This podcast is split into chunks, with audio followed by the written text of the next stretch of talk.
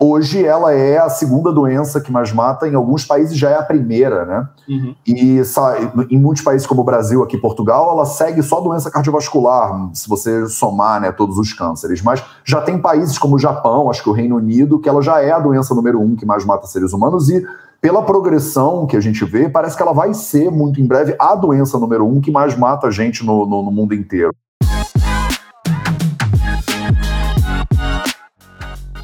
Você quer ter mais saúde? Gente, não tem segredo. É trabalho, disciplina e perseverança todo santo dia. Esse é o Projeto 0800. Salve, salve família Vida Veda, Projeto 0800, episódio 489. Maravilha! Bom dia, bom dia, Projeto 0800. Todo dia que dá, às 0800, às 8 horas da manhã, do horário do Rio de Janeiro, em homenagem ao nosso convidado, aqui no Instagram, no YouTube no Facebook, e nos podcasts do Vida Veda para vocês. Bom dia, bom dia, e hoje temos um tema absolutamente fundamental, que é nutrição oncológica, né? O câncer é segunda doença aí, se a gente combinar vários tipos de cânceres que mais mata seres humanos no planeta. E eu tenho o prazer de conversar com o Dr. Vitor Magalhães hoje, arroba Dr. Vitor Magalhães Oncologia, diga-se de passagem. Então, o Vitor ele é graduado em medicina na UFRJ, né, Federal do Rio de Janeiro. Ele fez clínica médica e oncologia né, na mesma faculdade, na UFRJ. Ele fez pós-graduação depois em nutrologia pela Uniredentor e tem curso de extensão em nutrição funcional, né, nutrição 2.0.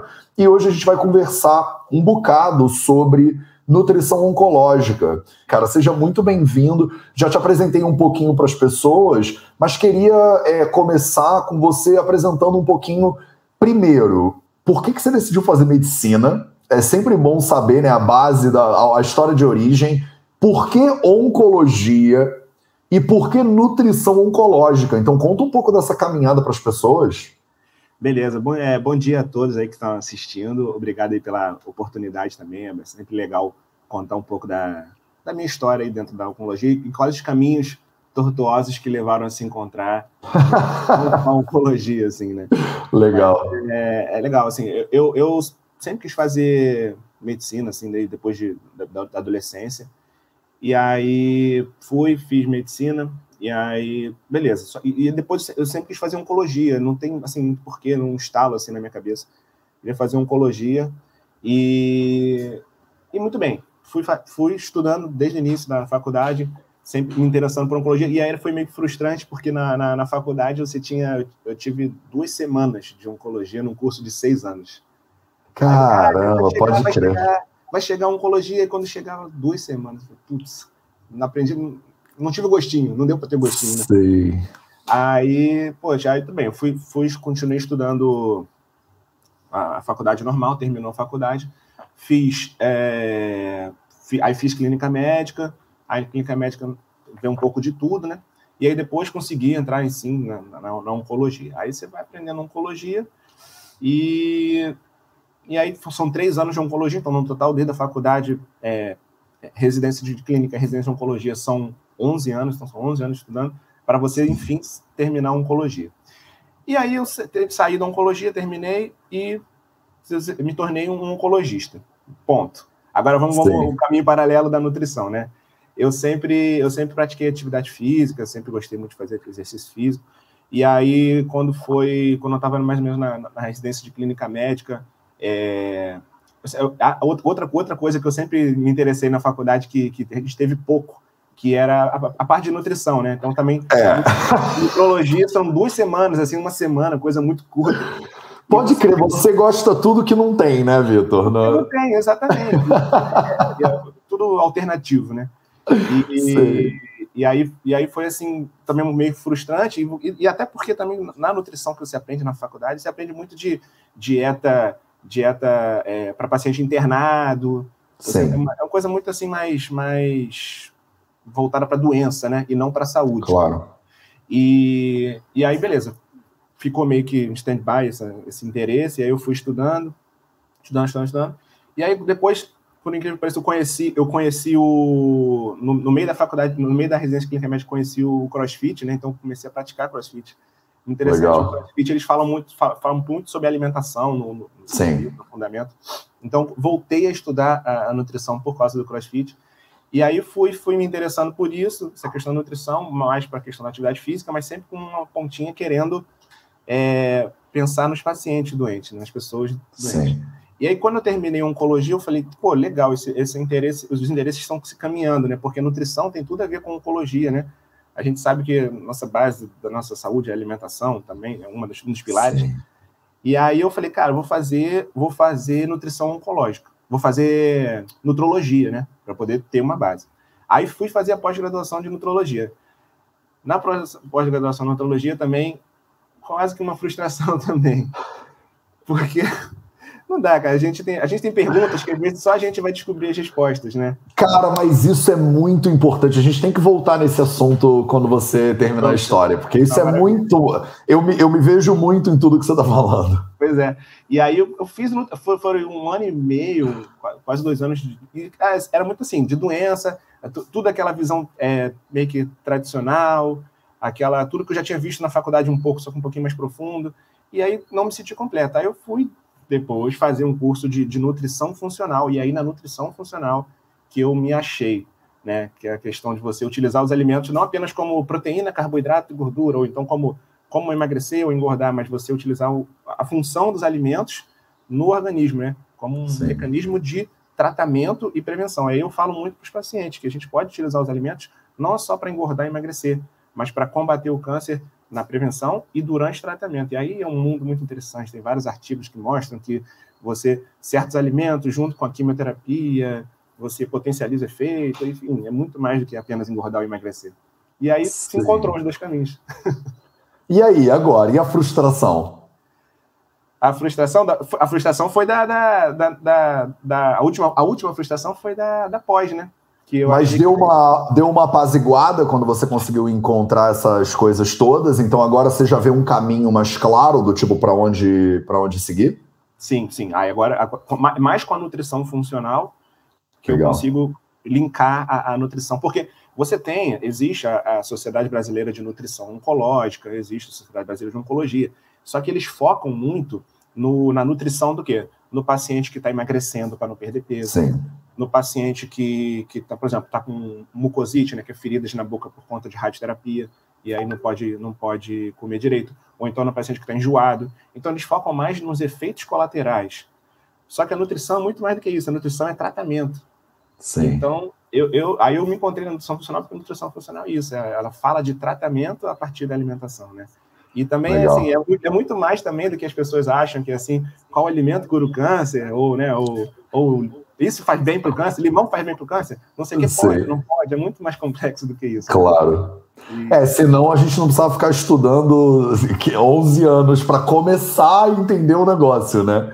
Pois é. E pois é. eu estava conversando ontem, inclusive, com uma paciente minha que estava dizendo que quer mudar de carreira, está fazendo, enfim, não tem nada a ver com, com área de biomedicina nem nada disso, área de saúde. E ela estava me dizendo: eu quero ser médica, e porque aí eu posso ajudar as pessoas e tal e tal. E eu falei para ela, cara, considera também, por exemplo, nutrição e outras áreas de saúde, porque é muito impressionante como eu conheço, eu tenho colegas que são médicos que hoje em dia estão migrando para nutrição às vezes, né, para incorporar princípios, porque a pessoa sente que ela tem como ajudar mais do que simplesmente prescrever um monte de coisa que a pessoa toma, quando para de tomar, volta tudo, porque a base estava no que ela faz no café da manhã, no almoço, no jantar. Então é. é muito lindo ver esses dois mundos conversando, inclusive, porque antigamente eu não sei, eu não sei é, como foi a tua experiência, mas a minha experiência era uma rixazinha, assim. O nutricionista do tipo, ah, o médico só prescreve, não presta atenção em nada, e o médico nutricionista sabe porra nenhuma, e aí a pessoal do, do Ayurveda, do tipo, o médico não sabe nada, aí a pessoal do médico, Ayurveda é xamanismo, então fica todo mundo brigando. E a gente é. no Vida Veda eu organizo um congresso né, de medicina integrativa para colocar todo mundo junto para conversar, porque é, a nutrição tem muito para informar o médico, o médico tem muito para informar o nutricionista, o ayurvédico tem muito para informar. Quer dizer, todo mundo pode aprender para no final os pacientes se beneficiarem, né? Então, é, fala um pouquinho, ô, Vitor, desse teu encontro com a nutrição e tal. É, a, a nutrição é, é, é, muito importante e a gente, o, o médico, né, a formação médica, a gente vê quase como uma, uma sub, subespecialidade, né? nutrição, Sim. enfermagem, fisioterapia. Eles, eles têm uma sub, é, é sub, então o médico sabe de tudo, né? E, e sabe de tudo da nutrição. Acha, acha que sabe de tudo da nutrição, né? Sim.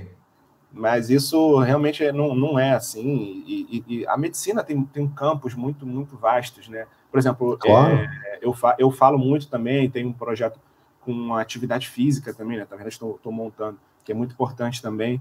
E, e, cara, tem muitos estudos de atividade física e câncer, tanto na, na, na, prevenção como no tratamento também. E não só como tratamento, assim, de, ah, controlar efeitos colaterais. Mas não, mas tratamento de, de resposta à quimioterapia, resposta é, à cirurgia, no pré-operatório, melhor recuperação. Então, assim, e, e isso influencia várias vias de sinalização intracelulares no organismo e tudo. E, e, é, muito, é, é, muito assim infantil, né, do médico achar que sabe de tudo disso. E eu, eu costumo brincar, eu costumo brincar assim falando o seguinte, é, o oncologista quando sai, e eu não quero ser assim, por isso que eu estudei coisa diferente, ele sai não um oncologista, ele sai um quimioterapeuta. Porque Sim. ele só sabe, só faz quimioterapia. Ponto. Ele só trata o câncer, não trata o paciente. Então, eu tive essa, essa angústia, né? Porque ficava meio que assim, nossa, eu estou tratando câncer, mas eu falo para o paciente no. Ah, tem que, você tem que emagrecer, você tem que fazer atividade física. E ele volta mesmo da mesma forma. Ou seja, tudo que, que levou ao desenvolvimento do câncer não mudou. Né? Sim. Então, ele vai continuar doente, vai, não vai ficar saudável. Saudável, é, a saúde não é só ausência de doença, né? E é Exato. essa questão que eu tento abordar, tento modificar os fatores que causaram o câncer. Legal, eu acho muito lindo porque eu não sei, eu não sei se você sabe, muitas pessoas aqui talvez também não saibam, mas a minha, o meu objetivo também é fazer oncologia. Então eu comecei pelo Ayurveda e aí agora eu vim aqui morar na Europa para perseguir esse caminho de oncologia e tive morando em Berlim durante cinco meses, conversando com o pessoal do Charité, que é o hospital mais importante de Berlim, que são oncologistas, para entender, cara, será que eu vou fazer oncologia em Berlim mesmo, na Alemanha? Porque eu ouvia falar tanto Alemanha, medicina. E ouvindo meu, meus colegas falando, a sensação que eu tinha era exatamente a sua narrativa agora. Eles reclamavam, falavam, cara, a gente é meio que quimioterapeuta, sabe? A gente não trata o paciente, não dá tempo, a gente não tem ferramentas. E aí eu percebi, cara, não é em Berlim então que eu vou ficar. Agora vim morar em Portugal para ver, será que em Portugal, aí estou investigando aqui na Universidade de Braga, porque tem umas linhas e tal, para ver se que caminho que eu posso ir é, para eu ser um, uma, um médico com uma base de Ayurveda, que tem a coisa da nutrição que de repente você foi encontrar depois. Então, acho que a gente está indo para o mesmo lugar de, uhum. de, pontos de partida diferentes, entendeu? É. É. E é muito importante isso, né? Porque eu vejo pacientes dentro do, da perspectiva do Ayurveda que chegam de oncos que que dizem assim: não, a alimentação não faz diferença. E a gente muda, e muda a vida inteira do, do, do paciente, até a recuperação, né? Após químio, pós-rádio e tal e tal, muda totalmente. Então, uhum. como é que está sendo para você, é, na prática, equilibrar né, esses pratinhos todos e trazer isso? Os pacientes, eles aceitam tranquilo ou eles acham que você é tipo um ET que veio de outro país e tá falando um monte de coisa esquisita? Não, assim, todo mundo é, sabe a importância disso, mas é, é, sabe aquele negócio que a, a, a verdade vem em cada momento para cada pessoa, né? Então tem gente, que, tem gente que sabe que aquilo é importante, mas não enxerga, aquilo não dá um estalo na cabeça da pessoa. Então não é todo mundo que, que toma iniciativa. Então, para tomar iniciativa, é no momento da pessoa. Então não adianta, às vezes eu falo, falo, falo, e aí uma hora ou outra assim a pessoa começa a fazer. Né? É, então, assim, eles todo mundo sabe a importância, então ninguém ninguém acha que está errado. E os próprios médicos, né? Às vezes eu converso com amigos meus, né? Falo, pô, isso, aqui, falo sobre algum alimento, falo sobre isso, caramba, isso é muito interessante, né? Mas é outro mundo. Então, e ninguém tem a iniciativa de buscar isso, né? Fala, caramba, Sim. Pô, legal o que você está fazendo, isso é muito diferente, e, e só. Porque não tem aquele negócio de buscar, né? Sim. Hum, é, é isso. Agora, Eu acho. Sim, gente, fala, desculpa. A gente esbarra também aqui nesse mesmo problema do que você falou aí, aí fora, do tempo, né? Aqui, tem que, aqui no Brasil tem questão do tempo, tem questão de, de plano de saúde, né? Sim. Então a gente precisa de ter, por exemplo, eu faço, eu faço um, um, projeto de atendimento junto com uma nutricionista, então a gente atende ao mesmo tempo. Legal. E, e, e a gente troca bate-bola antes do paciente entrar, de, é, durante o paciente, a gente meio que ensina os pacientes depois. Então tem um pós-consulta, o paciente não, não vai embora e acabou. A gente fica assim, por exemplo, em cada um em sua casa, uma hora, duas horas depois, no final de semana, montando uma estratégia alimentar, e não só alimentar, mas de hábitos de vida. A gente fala muito de sono, de hidratação, de estresse mental, e dá um, um, um projeto de vida para o paciente. E isso tudo custa tempo, né? E aí todo mundo assim, ah, eu quero tem, senta pelo plano, aí o plano paga 50 reais numa consulta, assim. Sim. A consulta demora três horas de consulta, assim, não tem como, é difícil, né? Sim. É por isso que eu acho que tem, a gente tem essa ferramenta, né? Eu dou consulta também, eu dou poucas consultas, porque a minha consulta demora muito tempo, mas eu venho aqui todo dia fazer live, é. divulgar informações, porque aí assim, quem sabe, a gente consegue aos poucos, né? Formiguinha, trabalho de formiguinha é, ir fazendo uma transformação na consciência também das pessoas, porque eu estudei nos Estados Unidos, numa clínica na Califórnia, que os médicos eram todos assim, né? Tipo, senta aqui.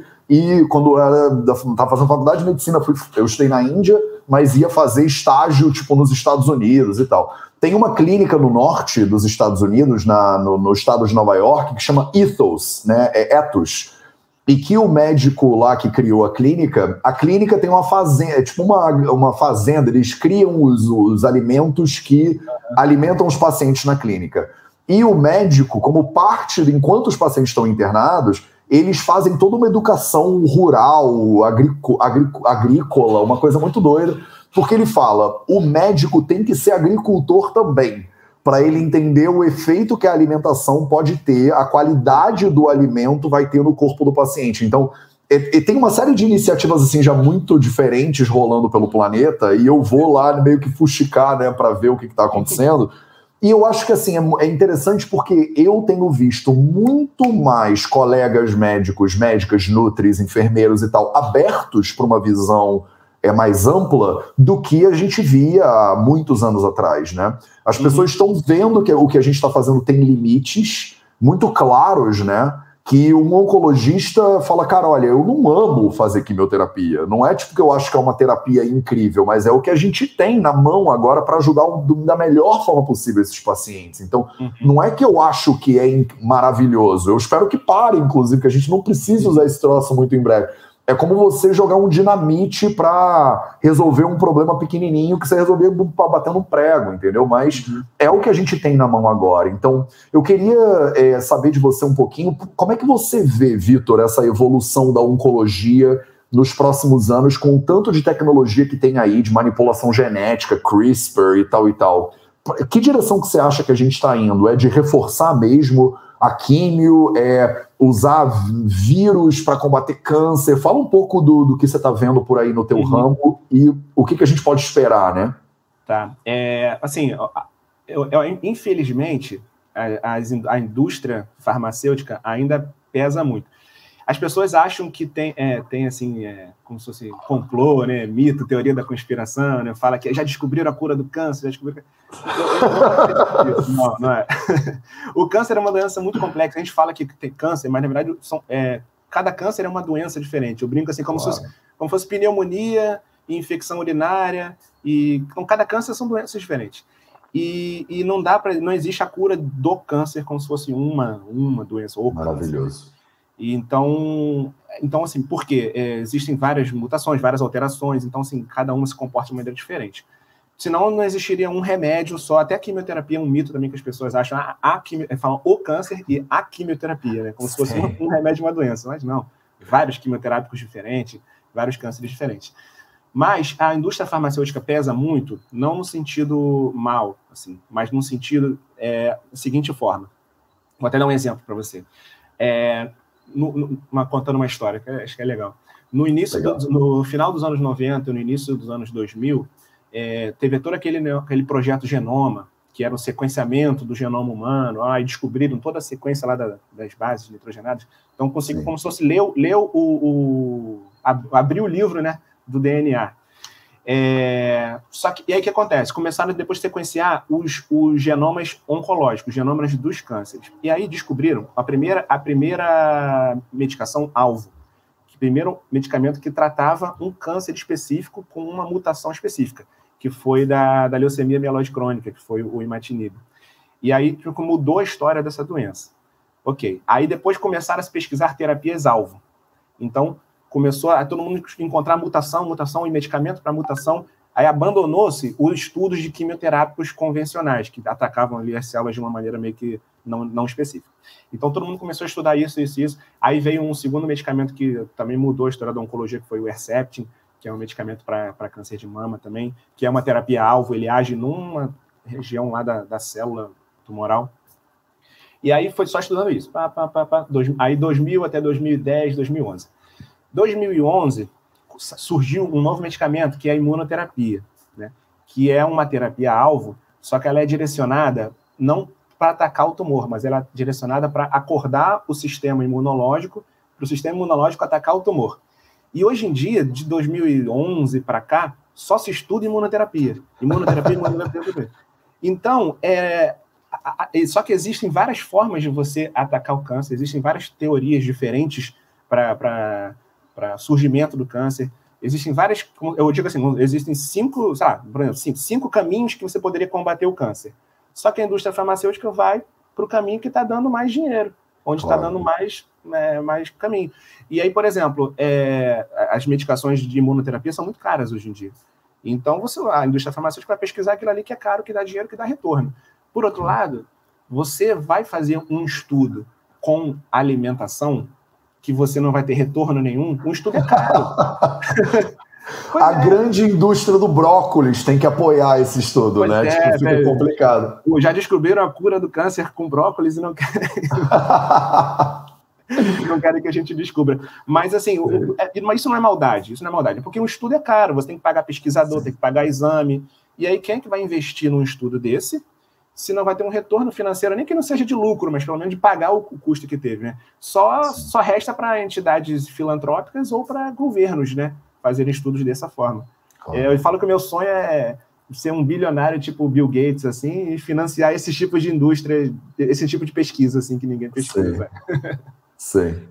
Então, esse é o caminho, eu acho que é o caminho que, infelizmente, eu acho que o caminho que ainda vai ser medicamento, ainda vai ser, ser tratamento é, medicamentoso, né? E alguns a gente vai tendo focos assim de, de tratamentos é, não, não medicamentosos. Por exemplo, é, te, foi ano passado, teve um, um, estudo muito interessante que foi meio que todo mundo falou assim, mas como os oncologistas não têm essa, essa, essa visão, essa expertise, eles ficaram meio que ah, legal e só por isso que foi da Fast Mimicking Diet, que é uma dieta que simula o jejum, né? Uhum. Que na verdade é uma dieta cetogênica, Sim. mas é no período da quimioterapia. Então você faz dois dias antes da quimioterapia, você faz uns três dias depois da quimio.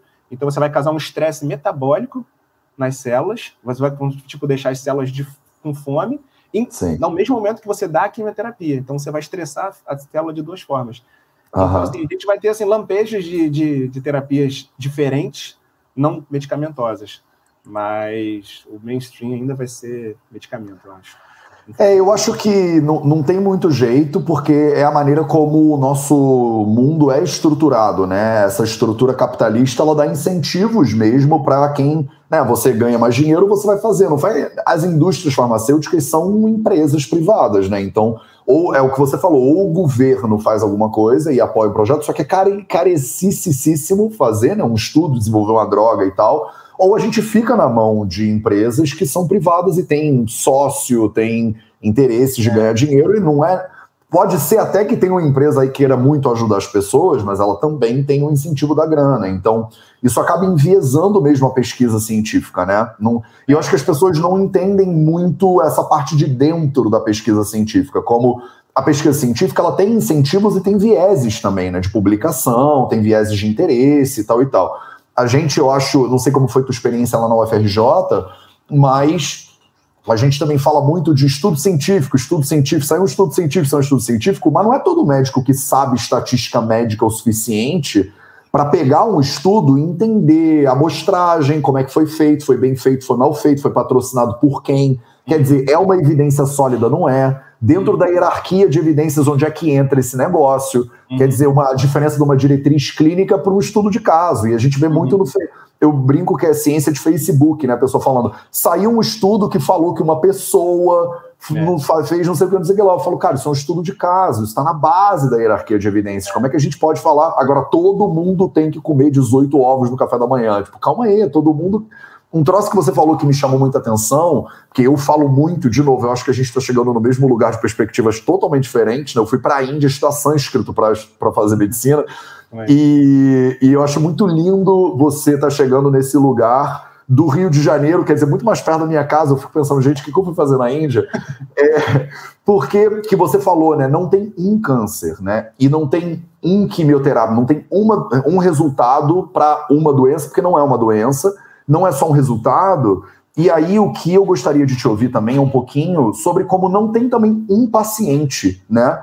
Às vezes o mesmo câncer com a mesma doença não funciona em dois pacientes diferentes. Então, uhum Fala um pouco, porque hoje fala-se muito de medicina de precisão, né, também. Eu vejo que é um campo de desenvolvimento interessante, que é a base do Ayurveda, né? Quando a gente fala de Ayurveda, é medicina, tem que ser medicina de precisão. Só que isso dá um trabalho que é o que você falou, né? Você fica três horas com o paciente tentando entender quem é aquela pessoa, né? Porque não é todo mundo. Se fosse uma dieta contra o câncer, Uhum. Você dava uma dieta para não precisar ter a Nutri, você, horas e tal. Fala um pouquinho sobre medicina de precisão, Vitor, o papel desse conceito dentro da oncologia e como é que você acha que a gente tem que. O que, que a gente pode fazer para médicos que atendem só 15 minutos no plano de saúde, porque não tem opção, é, é, esse é o sistema que a gente vive. Como é que a gente pode melhorar para chegar num mundo? Só perguntas fáceis, tá? Para você. Só resolve todos os problemas da medicina em cinco minutos, por favor, Vitor. Não, não dá para fazer. É... Legal. Eu, quando, quando, quando eu era acadêmico, eu fazia um curso, eu, fazia, eu era monitor de um curso de simulação. A gente, tinha que, a gente dava aula né, para médicos de, de simulação, de situações de emergência. Né? Uhum. Aí a, a, instrutora nossa lá, ela falava assim: você tem que saber o tema a ponto de você de eu chegar para você, hoje, hoje a sua aula é um minuto. Hoje a sua aula são 50 minutos. Então você tem que saber resumir ou estender o tema de Legal. acordo com... Eu amo, amo essa perspectiva, muito boa. e, mas assim, medicina de precisão, eu, eu diria assim que tem dois, duas medicinas de precisão.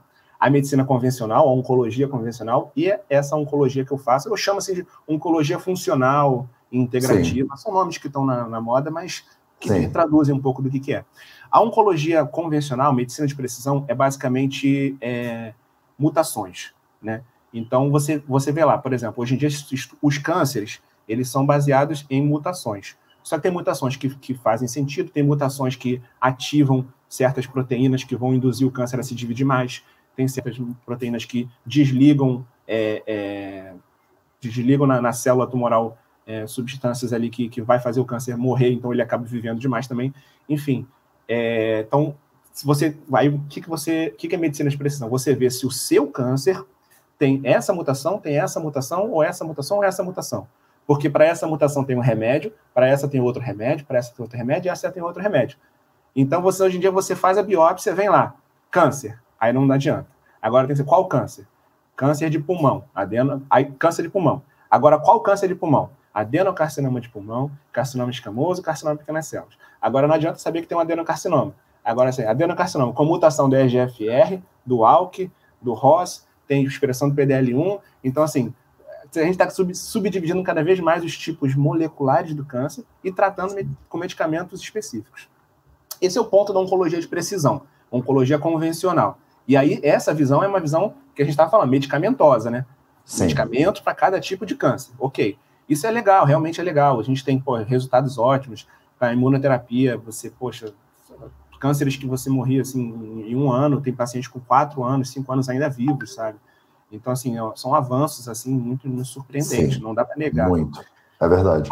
Agora, agora, eu digo assim, a oncologia funcional de precisão é que é isso, cada paciente é um só. Por que, é o que você perguntou, por que, que é, um, o mesmo câncer, no mesmo, em dois pacientes diferentes, é, funcionam de maneira diferente? Primeiro, porque cada um tem uma genética sua, então, por exemplo, cada um é, pode é, metabolizar aquela, aquele quimioterápico de uma maneira diferente, então o, o quimioterápico num paciente pode entrar e já ser eliminado, então ele não faz tanto efeito. Talvez a gente deveria ter uma dose diferente para cada pessoa. Fora Sim. isso, é, a questão da, da, própria alimentação, o que, que causou, qual foi a alteração no organismo ou as alterações, que também não tem uma causa do câncer, as pessoas ficam sempre pensando associado. a causa de um câncer é... com a cura. É, é da cabeça do ser humano simplificar as coisas, né? natural. Sim, né? total. Mas total. É, as pessoas acham, ficam querendo descobrir, é, é, a gente fica querendo assim achar qual, qual foi a causa, né? Mas foram várias causas e cada um tem suas causas diferentes. Então, é, por exemplo, tem gente que, que é saudável, que se alimenta bem, que faz atividade física e tem câncer. E tem o cara que é obeso, que fuma e tem câncer. Então, é, quando você faz a, a, oncologia funcional, você vai passar um tipo de alimentação e um tipo de suplementação e um tipo de mudança de hábitos de vida. Por, por exemplo, o cara obeso, eu vou falar fazer fazer atividade física. O cara que faz atividade física, eu não preciso falar, ele já faz. Então, isso também é uma, é uma questão de ter precisão, né? Claro. É, os hábitos daquela pessoa. Tem pessoas que são mais estressadas, eu vou falar para ela desestressar, para fazer uma meditação para acordar, ver o pôr do sol, iluminar, melhorar a questão da ambientação, o sono, melhorar o sono. Outras não, outras eu vou focar, outras o foco maior é só alimentação naquele momento, que a pessoa come tão mal, tão mal que você não, se você for mudar tudo na vida daquela pessoa, é muita coisa. Então, foca na sua alimentação, depois você foca na atividade física. Então, cada é isso é isso é a oncologia funcional de precisão. Legal. Então, acho que tem esses dois caminhos, a, a, a tradicional e a, e a funcional. Maravilhoso, mas você falou de várias coisas né, ao longo dessa live até agora que estão bagunçando aqui com o conceito, doutor Vitor, porque falou de sono, falou de alimentação, mas não é tudo genético? Então, fala um pouquinho sobre o, o, a importância da genética nesse negócio inteiro, porque muitas pessoas, eu tenho muitos pacientes chegam falando: olha, não tem o que fazer, porque minha mãe tinha, meu, meu pai tinha, meu avô tinha, meu bisavô tinha, eu votei, então não faz diferença o que, que eu como, o que, que eu não como, que horas eu durmo e tal e tal, porque a base do negócio, ou tudo ali, é genético. Qual a importância, qual é o peso que vocês dão para a genética nesses processos e o quanto a gente pode, o que, que a gente pode fazer além de CRISPR se é genético esse negócio. Então fala um pouquinho sobre isso para a gente, genética e epigenética. Pô, tem muita, tem muita coisa para falar sobre isso, muito legal. Aí, ó, cinco, em cinco minutos, não precisa, vai, a gente tem, tipo, tempo para caramba. Não, não, tô brincando. É, assim, a base, existem duas, duas, teorias, né? Isso aí já só dando uma pincelada que é muita coisa para falar que a, a, a duas, duas, teorias básicas da, da, da, oncogênese, da formação do gene. A, a, teoria mais convencional, que mais, mais tradicional, é a das mutações, teoria das mutações somáticas, né? Que acontecem mutações no DNA aleatórias, aleatórias porque você não sabe o que acontece, ah, porque um vírus que veio, ou então uma radiação solar que queimou a pele, ou então, sei lá, um DNA fraco, enfim, e Sim. acontece aleatoriamente e causa essas mutações, e essas mutações vão, vão, vão gerando, vão, acumul, vão se acumulando ao longo do tempo, e aí a célula que era uma célula normal, não, uma célula de, de pulmão, ela vai se alterando, alterando, e começa a ficar toda estranha e crescendo, crescendo. Essa é a teoria das mutações somáticas. Existe a teoria é, metabólica do câncer, que aí é uma teoria mais, mais de lado, uma teoria lá, lá do B, né?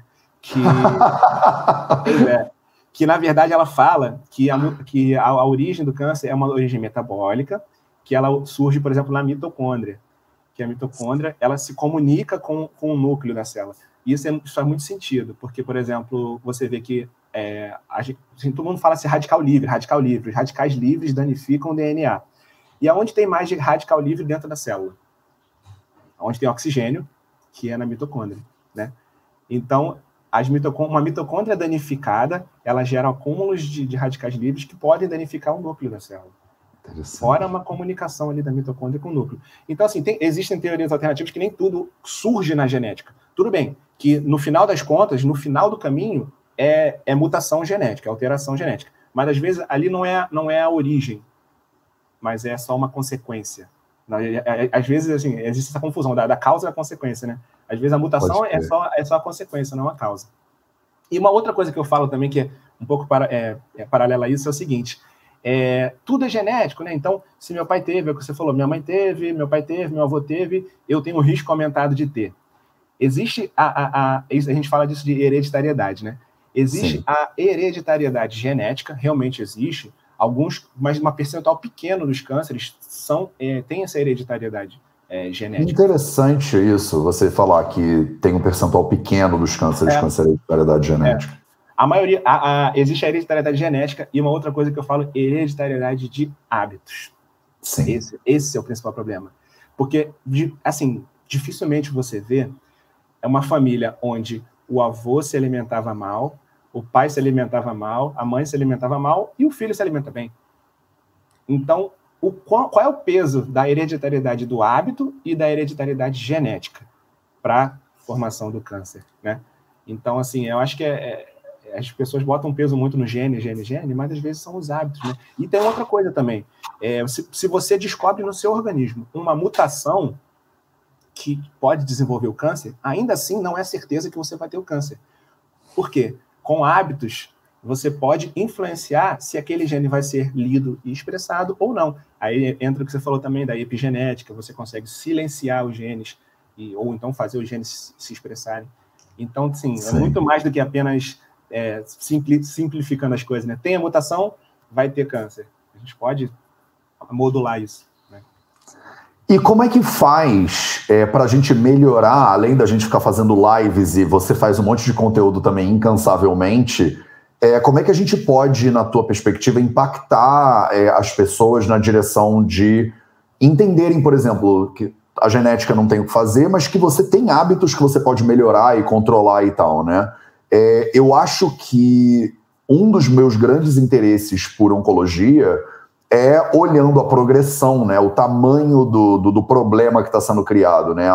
muitos anos atrás, até me perguntaram, Matheus, você acha que é, é, o câncer surgiu com a industrialização? E não, tipo, a gente tem é, literatura ayurvédica de 5 mil anos atrás falando sobre o câncer, né? Então parece que é da natureza, essa questão da mutação e tal, é da natureza do, do, do sistema né, biológico do ser humano mesmo, mas Hoje ela é a segunda doença que mais mata, em alguns países já é a primeira, né? Uhum. E em muitos países como o Brasil, aqui Portugal, ela segue só doença cardiovascular, se você somar né, todos os cânceres. Mas já tem países como o Japão, acho que o Reino Unido, que ela já é a doença número um que mais mata seres humanos e pela progressão que a gente vê, parece que ela vai ser muito em breve a doença número um que mais mata a gente no, no, no mundo inteiro. Acho que tem fatores ambientais que justificam isso em países como na China e como na Índia, que o ar é muito poluído ou que o acesso a alimentos é XPTO, e você tem agências da ONU como o IARC, né, que estão lá pesquisando esse troço há 50 anos e tentando entender o que está acontecendo.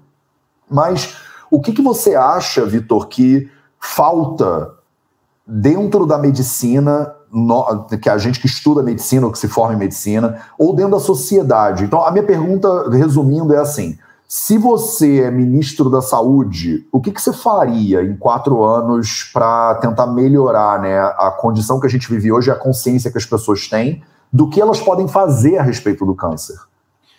É, é eu, eu, você, você simplificou, você me facilitou, né? Porque se eu fosse ministro da saúde é uma coisa, eu como eu é outra coisa. Mas vamos lá, se Legal. eu fosse ministro da saúde, é, eu, eu, a gente tem um exemplo muito, muito bom aqui no Brasil de, de uma coisa que funcionou muito, que é um dos países que tem mais é, maior sucesso no campanha contra o tabagismo. A gente reduziu muito o tabagismo aqui. Hoje em dia a gente pega os cânceres de pulmão do pessoal que fumou na década de 70, 80, mas com certeza no futuro vai diminuir o câncer de pulmão. Mas é, eu acho que é campanha. Campanha. Por que, que você não, sei lá, você não poderia num, num pacote de biscoito ter um, uma foto de um câncer lá e falar: esse alimento pode contribuir para o desenvolvimento do câncer? A Nabisco ia adorar isso, para Nestlé ia adorar esse negócio, botar ali, né? Tipo... Compraram a briga contra lá a Souza Cruz, que fazia cigarro, por que, que não compram contra essas Contra a indústria alimentícia, eu acho que vai ser muito interessante. O buraco é um pouco mais embaixo, né? O guia alimentar para a população brasileira está apanhando do jeito que está, e, e, é um guia alimentar, não é nem. É, que é simples, é ótimo nosso guia, mas é simples, 10 passos para uma alimentação saudável adequada. E o pessoal está querendo detonar o guia alimentar, então. É. Ah, interessante, o ministro da Saúde, Vitor Magalhães, revolucionário, adorei. Mas assim, mas, tudo bem, não só isso, mas assim, às vezes campanhas na televisão, é, coisas mais simples que dá para fazer, não, logicamente não brigar com a indústria alimentícia, mas é, acho que é campanha mesmo, assim. A gente investe, isso é, uma, isso é uma crítica também que eu tenho, É, a gente investe muito, fala assim, de medicina preventiva. Você tem até especialidade de medicina preventiva, medicina de família e comunidade aqui no Brasil. Sim. Só que, ainda assim, é uma medicina voltada para a doença. Ela é uma, é uma prevenção secundária, né, que a gente chama. Então, é uma prevenção de complicações. Então, é o quê? É você tratar o hipertenso é, bem, próximo, tratar o diabético. Não, eu não quero isso, eu não quero tratar o hipertenso aqui diabético. Eu quero tratar a pessoa para ela não ter pressão diabetes, hipertensão e diabetes. Então, é, é isso. Eu acho que o foco é, é na prevenção primária, na prevenção antes de adoecer. E a, no nosso Ministério da Saúde também a gente só vê isso, foco em tratamento, doença, doença, doença. É a visão médica tradicional. E uma coisa que eu estava falando, quando você estava falando, estava pensando, doença cardiovascular é a primeira, câncer é a segunda, você tem diabetes, se não me engano, aí como, como terceira, doença cerebrovascular também. É, todas essas doenças têm o mesmo fundo, são doenças metabólicas causadas por Sim. má alimentação, sedentarismo, estresse. Então, se a gente combater, é, fazer campanhas para a pessoa se alimentar bem, praticar atividade física e, e ter uma, uma, saúde mental boa, você vai estar tá diminuindo todas, né? O primeira, segunda, terceira, quarta causa, quinta causa, né? Todas as causas. Total, você ia ter que assumir a pasta da saúde e da educação também, pelo visto, Vitor, porque tudo que você está falando tem uma base em educação muito forte, né? É, é, é. Educação, é, não, isso é outra coisa também, né? Nossa educação aqui já é ultrapassada. Hoje em dia tem muita coisa que deveria ser ensinada. A gente sempre fala, ah, deveria nas escolas ter educação financeira, deveria ter direito, deveria ter primeiro socorro, deveria ter várias coisas que a gente não, não tem e fica totalmente leigo, né? Sim, saúde, pode crer. Saúde deveria ter, ser ensinado também. Legal, acho que a gente está fazendo esse trabalho aí, né, de, de formiguinha, mas não adianta. E você me, me deu, me botou uma pulga atrás da orelha. Como ministro da Saúde você faria isso, mas e aí, como Vitor, então, você faria o quê? Já que não, você falou que seria diferente. Não, eu, eu como, como eu mesmo, eu, eu faço o que eu faço, né? Tentar divulgar é, para cada vez mais pessoas é, a informação de, informação de qualidade, que a gente tem muitos muita besteira na internet. Talvez com, com, a, com a medicina ayurvédica não tenha tanto, que é um assunto assim para o brasileiro totalmente. Não, tem muito, Vitor. Tem, tem muito, tem muito. Sério, caramba. Cara, eu acho que o, a, o ser humano, né? Eu acho que é como você falou dos incentivos da indústria farmacêutica, que é de ganhar mais dinheiro. O ser humano, ele gosta de olhar e prestar atenção em coisas que chamam a atenção. Então, uhum. muitas vezes a gente divulga, né, o que você vê mais, o que é mais famoso não é necessariamente o mais importante para a saúde, para a felicidade humana, mas é aquela coisa que quando você está passando de carro, você vê um acidente, todo mundo freia para olhar, né? E aquilo ali não vai melhorar a sua vida de nenhuma maneira, não vai ajudar o paciente para nada, é. vai para atrapalhar o trânsito, mas o impulso humano de querer olhar. Então, a gente pode perder meses falando de Big Brother, por exemplo, e não falando de alimentação. E o que, que isso vai melhorar a vida das pessoas? Então, não, e tem, por exemplo, no Ayurveda é igual. É, eu, se eu fizer um, eu faço um vídeo falando, sei lá, por exemplo, que o brócolis é um alimento muito bom, que ele vai ajudar nosso sistema antioxidante, não sei o quê. Um vídeo, vai lá, visualização, mais ou menos. Agora, se eu falo alimento que cura o câncer, parem é. de tomar não sei o que lá, porque isso causa câncer. Nossa, uma bomba. É, então, é o que. É o estímulo do clique, né? Que hoje, por exemplo, você vê a, a, mídia também, infelizmente, acaba sofrendo isso, né? O cara tem que escrever um artigo que alguém vai clicar no artigo. Então tem que é. ser. Descubra qual princesa da Disney você é. Não é tipo, descubra qual alimento que gera câncer. É tipo, ah, velho, já sei, tá bom, brócolis, tudo bem, tudo bem, é, beleza.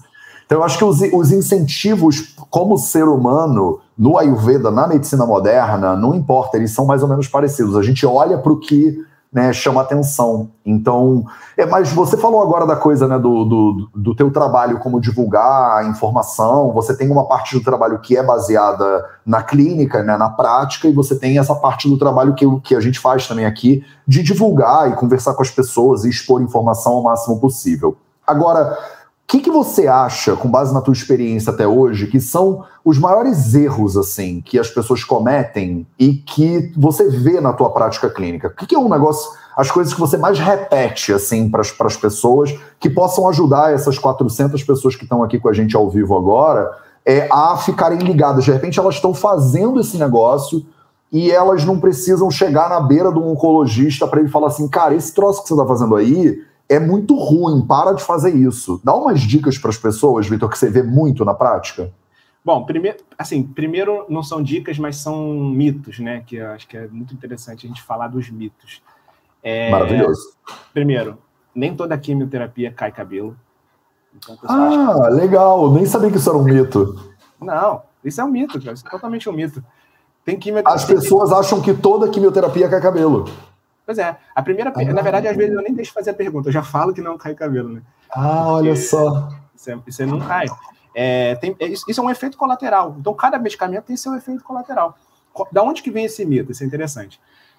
É, câncer de mama é um câncer muito comum, né? É o câncer mais comum nas mulheres. E é, na maioria das vezes, e nem todas as vezes, isso é bom deixar, deixar ressaltado aqui. Mas Sim. na maioria das vezes a gente faz uma quimioterapia que cai o cabelo. E aí você vê várias mulheres na rua sem, sem cabelo.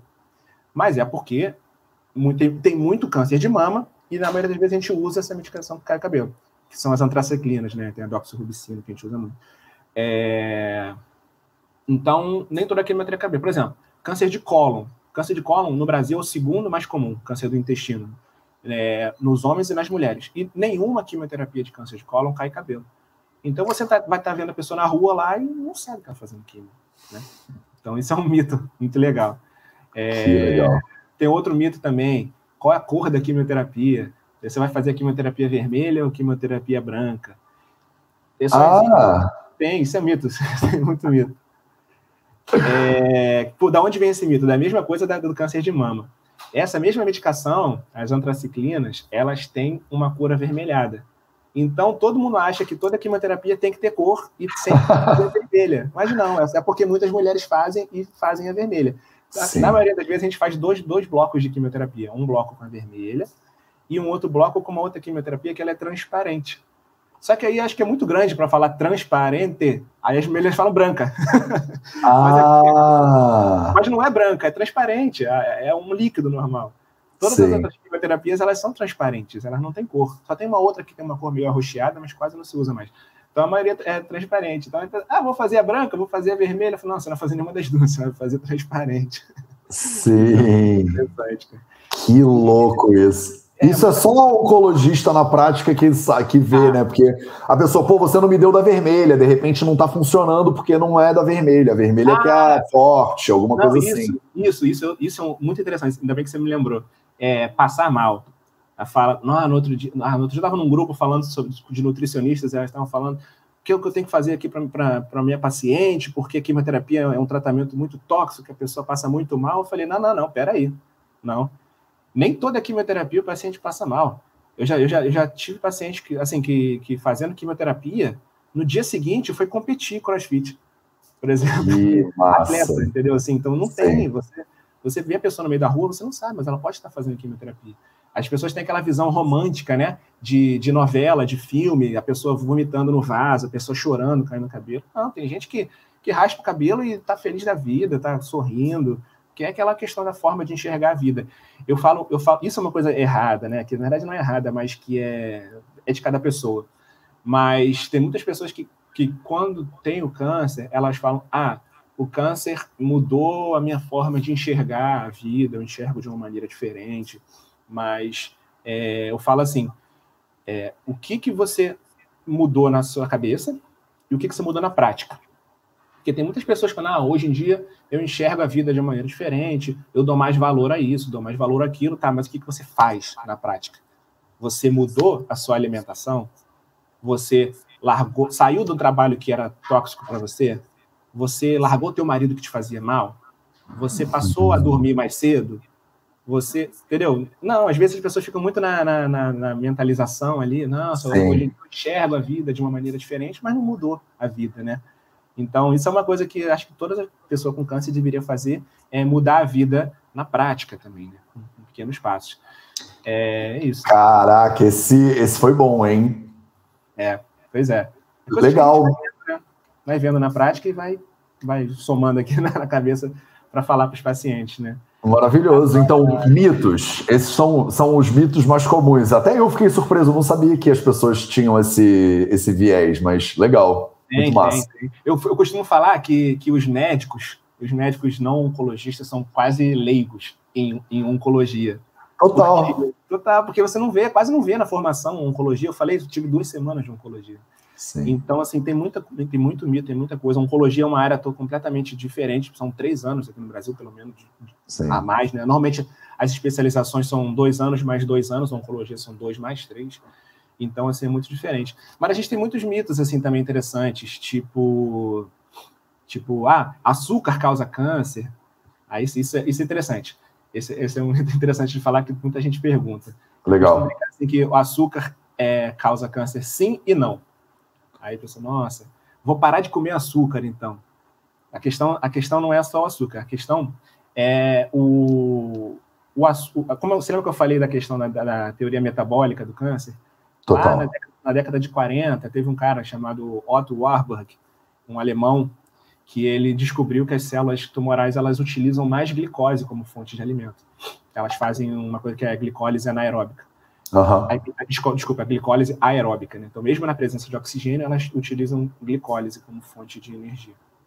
E, e, aí, as, e aí as pessoas, né, esses médicos de internet, de YouTube, eles falam que se você parar de comer glicose, você não vai dar alimento para o câncer. Né?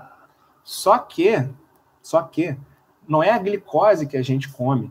Todos os carboidratos que a gente come viram glicose no organismo. Então, o que, que adianta eu parar de comer açúcar e vou continuar comendo pão? No organismo vai virar glicose também, da mesma forma. então, Maravilhoso. Então, não é isso, não é só isso. É, então, assim, se você fosse ter que parar de comer, você teria que parar de comer todo tipo de carboidrato, né? Então, não, não, é, não é isso. Então, parar de comer açúcar, açúcar não causa o câncer. Por outro lado, por que, que açúcar causa o câncer? Porque o açúcar, tanto o excesso de carboidrato, vai gerar obesidade, gera aumento de insulina, gera inflamação crônica no organismo, e isso tudo vai predispor ao desenvolvimento de câncer, uma agressão ao organismo. Então, diga assim, diretamente não causa câncer, mas indiretamente sim. Então, a questão não é só parar de comer açúcar, é se alimentar melhor, mudar a alimentação, uma alimentação mais natural, mais saudável, aí sim você vai estar combatendo câncer. Isso é um mito que sempre tem, assim, da, o açúcar e câncer. Sim, imagino, imagino. É, eu ouço muito, do, né? minha mãe é uma que de vez em quando me manda uma mensagem e fala assim, filho, você viu que descobriram que óleo de é, cânhamo é a cura para o câncer? Eu falo, não, mãe, não é. tipo... É, mas, ah, mas tem alguém no Canadá que disse que maple syrup. Não, não, não, não, não. não. De repente, para o caso dele, né? No que eu sei lá o que, que aconteceu, mas ah, a cura para o câncer, porque é isso mesmo, né? Tipo, não tem um, não é uma cura, não é uma doença, não é uma, um resultado. Mas e o que que me fala assim coisas, hábitos que você acha que as pessoas têm e que elas poderiam não ter? Acho que você falou do tabagismo, né? Que é um clássico Tabagismo, inclusive, eu não sei de onde a gente inventou essa loucura, né? Porque todas as doenças que mais matam têm associação direta com tabagismo. Tipo, o top 10, todas têm alguma associação. Tem mais alguma outra coisa que você vê, principalmente no Rio de Janeiro, não sei, no Brasil, que tem muita relação e que as pessoas ainda fazem que de repente a gente deveria parar, eh, pensar de parar de fazer? Tem, tem. tem então, tem cinco hábitos que. Aí, aí, você vê como é que é a visão tradicional, né? Tem cinco hábitos é, que você pode modificar para combater o câncer. E isso a, a IARC que fala, várias, várias sociedades de oncologistas que fala, Ministério da Saúde também, tudo fala isso. São cinco hábitos, só que eu acrescento um sexto, né? Os cinco hábitos são tabagismo, eu coloco assim nessa ordem que fica mais fácil, mas o tabagismo é um, um dos mais importantes. O etilismo, o etilismo eu diria que é menos importante, mas é importante também, que está muito associado a câncer de cabeça, pescoço, esôfago, é, fora a questão social toda que é muito ruim para o etilismo. É, o IARC, o IARC é bem, acho que categórico em relação a bebidas alcoólicas. Eles falam que não tem dose segura para mulheres e tal e tal. Eu acho que isso choca mais as pessoas quando eu dou palestra, quando eu falo sobre esse assunto. Eu acho que é o ponto que mais choca todo mundo. Porque quando você fala de ultraprocessado, mas quando você fala álcool, a pessoa fala, calma aí, não. Álcool não. Estou saindo, é, estou saindo da palestra agora, né? É, então, beleza, é, o tabagismo, o etilismo. É, cara, o vou fazer um carrossel sobre isso pro Instagram hoje. Cinco, marav... é um número Não. muito bom para as pessoas lembrarem, né? É. Tem, tem, o tabagismo, tem o etilismo. O etilismo aí, aí tem essa questão da. da, da, da de, tem, tem sociedades médicas que falam que não, nenhum, outros que tem, tem aquelas doses mínimas, mas as doses mínimas é duas latinhas de cerveja para o homem e uma para a mulher por dia, né? E Sim. também não adianta você tomar todas essa dose de cinco dias no, no final de semana, também é ruim. vou, vou, vou, acumular na minha conta aqui, que aí no final de semana eu gasto tudo. Também Ou um dia né, no mês, vou acumular para o mês, é, que aí eu é, é. as cornetas e pronto. não, não, também não, não, não adianta. Mas é, tabagismo, etilismo, aí tem obesidade, né? Então, combater a obesidade, sedentarismo, opa, tô no quarto, sedentarismo, e tem um que é muito, muito legal, má alimentação. Eu costumo falar o seguinte: não adianta se você vai para academia para comer besteira. Porque a má alimentação, independente se você é gordo, se você é magro, a má alimentação também é um fator de risco para o câncer. Então, é, é, assim, você tem que se alimentar bem e tem que ser magro, né? Não é uma ditadura da beleza, mas magro, saudável e, e fazer atividade física. Esses são os três mais importantes. Por quê? Porque o etilismo a gente sabe que faz mal e o tabagismo a gente sabe que faz mal. A gente bebe o que a gente quer e fuma o que a gente quer. Mas o sedentarismo, obesidade e má alimentação, às vezes a gente não tem aquele estalo que eu falei, né, que faz mal, aquela iniciativa de mudar. Às vezes até tem, mas se engana, né? Ah, vou fazer uma dieta ali, me engano. E o sexto, que eu acrescento. Ah, o bônus. O bônus, o bônus é saúde mental. Então, você meditar, evitar estresse, é, é, ter, eu diria, um sexto, sétimo também, na verdade, ter um bom sono, né? O sono é muito importante. Aí a gente vai botar hidratação, oitavo, enfim. Mas sim, uma saúde sim. mental, uma saúde mental é muito, muito importante também. Isso não é bobeira. A gente acha que, assim, muitas pessoas talvez é, podem achar que a gente fala essas coisas. Realmente eu não sei na, na medicina ayurvédica, mas na, na, na, na, na oncologia funcional a gente tem estudo, tem artigo científico, então são coisas comprovadamente científicas. É, a gente tem estudos mostrando que um estresse mental, a pessoa vive com estresse crônico, ela influencia é, na, na, na, imunidade, influencia nas bactérias intestinais, as bactérias intestinais, a microbiota intestinal se comunica com o nosso sangue, é, produz substâncias ali que vão gerar um estado inflamatório e aquilo vai gerar é, o câncer. Então, assim, não é só uma questão de, ah, eu, tô, eu tenho que dar um relaxamento para minha mente ficar boa, ficar viajando, não. Você vai relaxar para o seu corpo ficar bom, para o seu corpo combater o câncer. É isso, assim, é coisa, é coisa física mesmo, científica, prática. Sim. Não é só astral, espiritual, não. É, maravilhoso. Eu falo, eu falo de alimentação, movimento, sono e silêncio, né? Eu chamo de silêncio essa parte da meditação e tal. Então eu falo que são os quatro pilares da saúde. A base da parada, mas isso com base no conhecimento do Ayurveda. Você está falando a mesma coisa com base na oncologia funcional. Então, não é. Eu acho que a gente está falando tudo a mesma coisa. Eu estou te falando, a gente fez o, na, a, no final de janeiro um congresso com 54 palestras com gente de Angola, Moçambique, Portugal. Todo mundo praticamente falando a mesma coisa. É, é, médicos da USP que dão aula de endocrinologia, a doutora da Unicamp, doutora Juliana Gabriel, não sei o quê, Moçambique, Angola, todo mundo falando a mesma coisa. Eu falo, gente, medicina chinesa, Ayurveda, é, as práticas integrativas e complementares, os médicos, os nutricionistas, os psicólogos, todo mundo tá falando a mesma coisa. Quer dizer, a gente tem uma coisinha ou outra que o pessoal às vezes discorda. Tem uma galera que é mais pro vegano, tem uma galera que é mais pro não, dá para comer carnes saudáveis, mas aí a gente fica focando às vezes na diferença e esquece que 95% a gente está falando a mesma coisa tem uns detalhezinhos que uma galera puxa para um lado e uma galera puxa para o outro, mas o foca no grosso da história, que é muito mais importante, né? É, isso, isso puxando para um outro campo aqui que não tem nada a ver, mas que eu acho que é muito interessante, é, é a mesma coisa de, de religião, né? se você for olhar as religiões, o, o fundamento das religiões é, é, basicamente o mesmo, né? Sem dúvida. Então você, você fica brigando porque um Deus é assim, o outro Deus é assado, tudo, mas a linguagem, a, a fala, né, o, o, os fins são sempre os mesmos, né? Sim. Só, só os caminhos são diferentes. E eu até puxei esse assunto porque eu, eu gosto muito da, da, da história indiana, da mitologia indiana. Eu, falei, eu, eu conheci a medicina ayurveda estudando, eu estudo um pouco de religiões, e aí eu estudei Legal. um pouco sobre a, a religião indiana. É, eu, eu li, né, na verdade, assisti muita coisa sobre Bhagavad Gita, sobre Ramayana. Legal. Eu, eu, gosto muito dessa parte mitológica. E aí eu conheci, eu conheci a, a Ayurveda há muito tempo. Não, não me aprofundei, logicamente, mas eu gostei, gostei muito dessa, da, da filosofia indiana com esses, esses épicos aí. É interessante. Legal, cara. Quando quiser se aprofundar em Ayurveda, conta comigo que eu puder te ajudar. Eu, eu toda quarta-feira, ao meio-dia do horário de. Hoje, inclusive, é quarta, né? Hoje é a gente faz uma leitura de um livro de 1.500 anos atrás no YouTube para meia dúzia de nerds, assim, é aberto ao público, né? Eu tenho um livro de que chama Shtangridayam, que ele tem 1.500 anos. É um livro de medicina, tipo um Harrison, só que ele é escrito em poesia. Então é como se fosse um Carlos Drummond de Andrade escrevendo Harrisons, assim.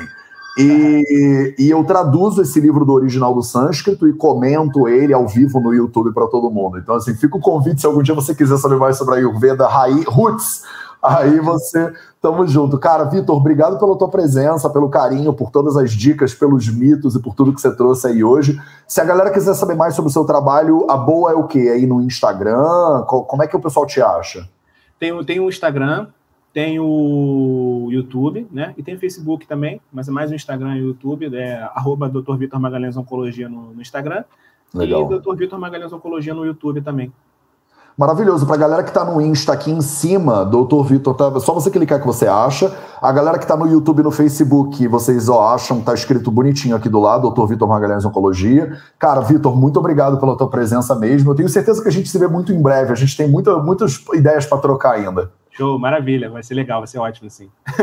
Valeu, um abração. sim, sim. Um abração e até a próxima, então. Valeu, abraço, tchau, tchau. Valeu, tchau, tchau. Maravilha, galera. E aqui no. E o Instagram me tirou o xizinho com a atualização nova deles. Ah, eu não consigo te tirar, Vitor, do Instagram. E eles acabaram de atualizar a parada e me deixaram sem o botãozinho. Maravilha, pessoas! Então, oncologia, nutrição, para vocês que ainda estavam na dúvida, a galera que tá aqui nas antigas, vocês já me viram falar tudo isso que a gente falou hoje aqui na live, né? E eu acho muito lindo a repetição, ela é muito fundamental. Mas para vocês que são mais das antigas, é muito bom vocês verem, né? Como a oncologia moderna, ela chega muito perto do que o Ayurveda fala, que chega muito perto da medicina chinesa, como está todo mundo meio que gritando é, em plenos pulmões, é, mais ou menos as mesmas coisas, né, para tentar ajudar as pessoas. Então, eu espero que isso tenha, sido útil para vocês. Lembrando que hoje, às 11 horas da manhã, no perfil do Na Cozinha, VV, arroba VV na Cozinha, a gente tem a nossa live semanal com a dona Cristiane, não sou eu, e ela cozinha o almoço com vocês toda quarta-feira. Não fica gravado, então é só para quem tá lá. Hoje ela vai fazer um espinafre, uma coisa assim, que é muito massa. Então minha mãe entra ao vivo, faz o almoço junto com a galera, e vocês podem cozinhar e preparar o almoço junto. Toda quarta-feira, às 11 da manhã, para você já sentar ao meio-dia e poder almoçar se você quiser. E ao meio-dia de quarta-feira, toda quarta-feira ao meio-dia, já há quase quatro anos, eu faço a leitura do Ashtanga Hridayam. É, e agora a gente está no Sutra Sana, capítulo 6, que é o capítulo sobre os alimentos. Ana Swarupa Vignana, o conhecimento sobre os alimentos. Vocês estão todos e todas e todas muito convidados. É só para nerds, mas né, quem é nerd, fica aí o convite. Esse foi o projeto 0800 de hoje, às 0800, às 8 horas da manhã, do horário do Rio de Janeiro, aqui no Instagram, no Facebook, no YouTube e nos podcasts do Vida Veda para vocês. Um beijo para todo mundo. Nerds, se preparem que daqui a pouco eu tô no ar.